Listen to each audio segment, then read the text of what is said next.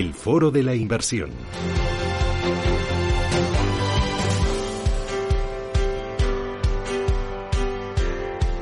Bueno, y a partir de ahora mismo viene ese bloque grande que le dedicamos al vehículo fondo de inversión hasta las 11 de la mañana. Enseguida vamos a tener ese espacio para responder a sus dudas sobre fondos, sobre gestoras concretas, sobre vehículos concretos de inversión, aquellos que usted ya tenga cartera o aquellos que esté vigilando y que no sepa muy bien si tomar posiciones o no tomar posiciones. En ese consultorio nos va a ayudar hoy Alberto Loza, él es responsable de selección de producto de Northwest Capital. Se va a pasar por aquí Rubén Escudero. Él es periodista financiero, trabaja en Bolsa Manía, en Fast News y con él vamos a repasar dos, tres de las noticias más importantes que ha generado la industria de fondos de inversión, de planes de pensiones en los últimos días. Nuestro objetivo es formar e informar. Enseguida les voy a presentar una gestora, se llama Equam Capital. Está con nosotros José Antonio Larraz. José Antonio, ¿qué tal? Muy buenos días. Buenos días. Que es eh, socio fundador de Equam Capital. En tres pinceladas, eh, mm, ¿qué os diferencia de otras gestoras? Bueno, yo creo que el factor que más nos diferencia es nuestra experiencia profesional previa antes de lanzar este, este fondo. Eh, tanto mi socio Alejandro como yo Hemos estado durante muchos años eh, invirtiendo en, capital privado, en compañías no cotizadas, participando en los consejos de administración de las compañías y ayudando a los equipos gestores a, desarrollar sus planes estratégicos. En un momento dado de nuestra carrera decidimos dar el salto al mundo cotizado y lo que estamos intentando es apalancarnos en esa experiencia profesional de contacto con las compañías eh, para invertir en compañías cotizadas. ¿Cómo se produce el paso y cómo se está yendo? Bueno, el, paso, la, verdad es que es bastante natural, ¿no? Porque al final eh, la, gente suele mirar los mercados financieros como algo financiero, pero realmente estamos hablando de compañías, de empresas, de negocios, y por lo tanto lo que estamos haciendo es lo mismo que hacíamos antes. Lo que pasa que ahora, en lugar de comprar compañías, lo que hacemos es compramos acciones a través de los mercados cotizados, ¿no? Eh, la, ventaja que tiene, bueno, e, es, muy clara, ¿no? Cuando estás en el mundo no cotizado, eh, normalmente estás en un proceso competitivo en el que varios grupos o entidades quieren comprar la misma compañía y ahí eh, es difícil comprar a precios muy atractivos. ¿Qué es lo que pasa en el mercado cotizado y lo que nosotros intentamos aprovecharnos? Pues que muchas veces hay una visión muy cortoplacista, los tiempos son cortos o hay pesimismo que hace que las cotizaciones o las valoraciones a las que están determinadas compañías sean muy atractivas, valoraciones que es muy difícil encontrar en el mercado no cotizado, ¿no? Y entonces, pues eso es lo que nosotros estamos intentando aprovechar. Mm, lanzasteis hace cinco años un fondo de inversión, se llama Global. Equan Global value. Eh, eh, y filosofía de inversión value. Filosofía value, bueno, el concepto value ya sabes que ahora todo el mundo es value y que cada uno entiende el bueno, value. Hay algunos que reniegan últimamente. bueno, nosotros lo que intentamos hacer es simplemente identificar buenas compañías eh, que están cotizando en los mercados y aprovechar momentos de pesimismo por distintas razones en las que podamos comprar esas compañías a precios atractivos. Eh, eso obviamente es fácil decirlo, lo que pasa es que nosotros creemos que es mucho más difícil ejecutarlo de manera disciplinada. Y lo que pensamos es simplemente, no es que seamos más listos, pero sí que es verdad que nuestra experiencia profesional anterior, en las que invertíamos en periodos de 5 o 7 años, nos da una ventaja para intentar ejecutar de manera disciplinada eh, eso que decirlo es muy fácil. Mm, a día de hoy, eh, ¿cómo está formada la cartera?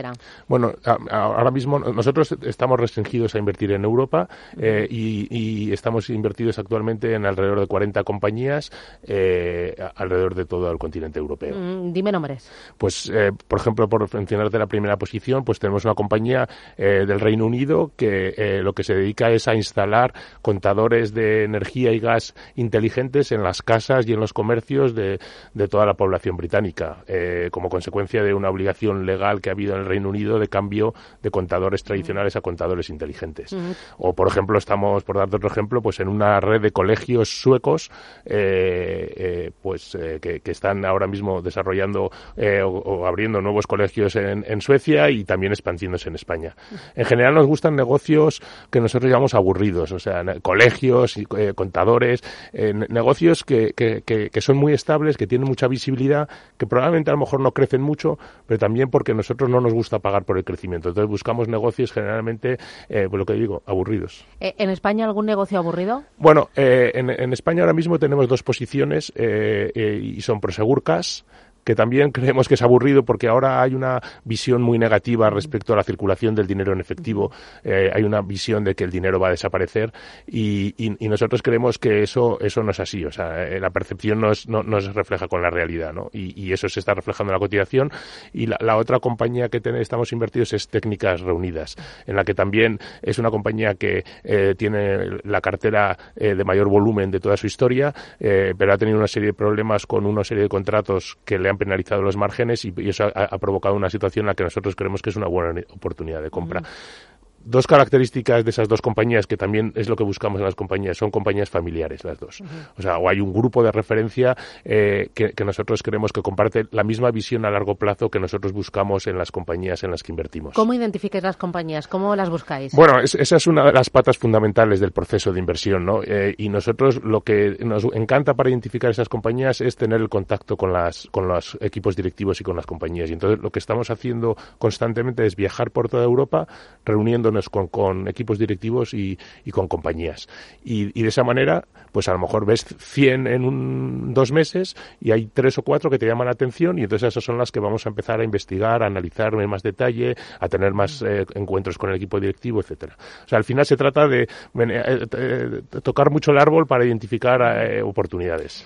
cuando identificas la oportunidad por el negocio y también por el precio, compras y te quedas hasta que el precio te dé la razón?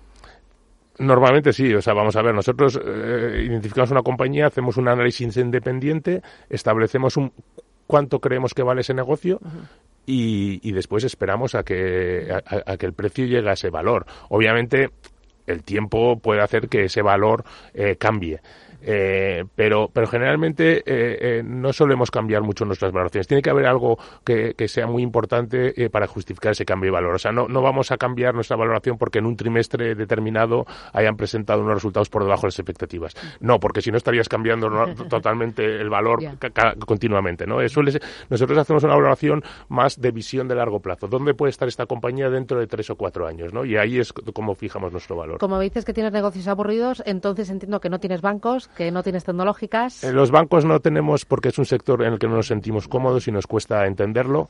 Eh, y, las tecnológicas, eh, generalmente tendemos a evitar negocios de alto crecimiento porque lo que creemos es que ahí es muy difícil acertar quién va a ser el ganador. En un negocio que crece mucho, la estructura competitiva de la industria cambia y los que hoy son líderes dentro de dos años pueden no ser líderes.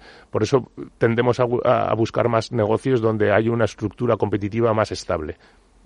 Em, ¿Hay algún sector que pese más eh, o no? No, no. vais, a negocio. Vamos negocio por negocio, como te decía. ¿Os da igual igual país que sector? nos da igual y, hombre, lo que sí que buscamos es tener una diversificación. No nos gusta concentrar en ningún sector en, determinado, pero tenemos cosas muy variopintas, como te decía, pues eh, eh, los contadores, colegios, tenemos una empresa que se dedica a hacer hueveras para donde, que son los cartones donde van los huevos. o sea, vamos buscando compañía por compañía y si cumple los requisitos que nosotros buscamos, invertimos Vale, el resultado, porque lleváis cinco años con el fondo de inversión, el último año, en, 2019, ¿cuánto de rentabilidad? Bueno, eh, te voy a cambiar la pregunta, no, nos, porque no nos gusta hablar por años. anualizado, ya me lo sé. Eh, sí, sí, sí, es que, es que, es, que es así. Mira, eh, pero respondiendo a tu pregunta, el año pasado hicimos 27% de retorno, pero... pero y ahora anualizado. anualizado, no, realmente es que nosotros tenemos una visión a largo plazo y creemos que cualquier inversor que quiera invertir en nuestro fondo tiene que buscar un horizonte de al menos cinco años.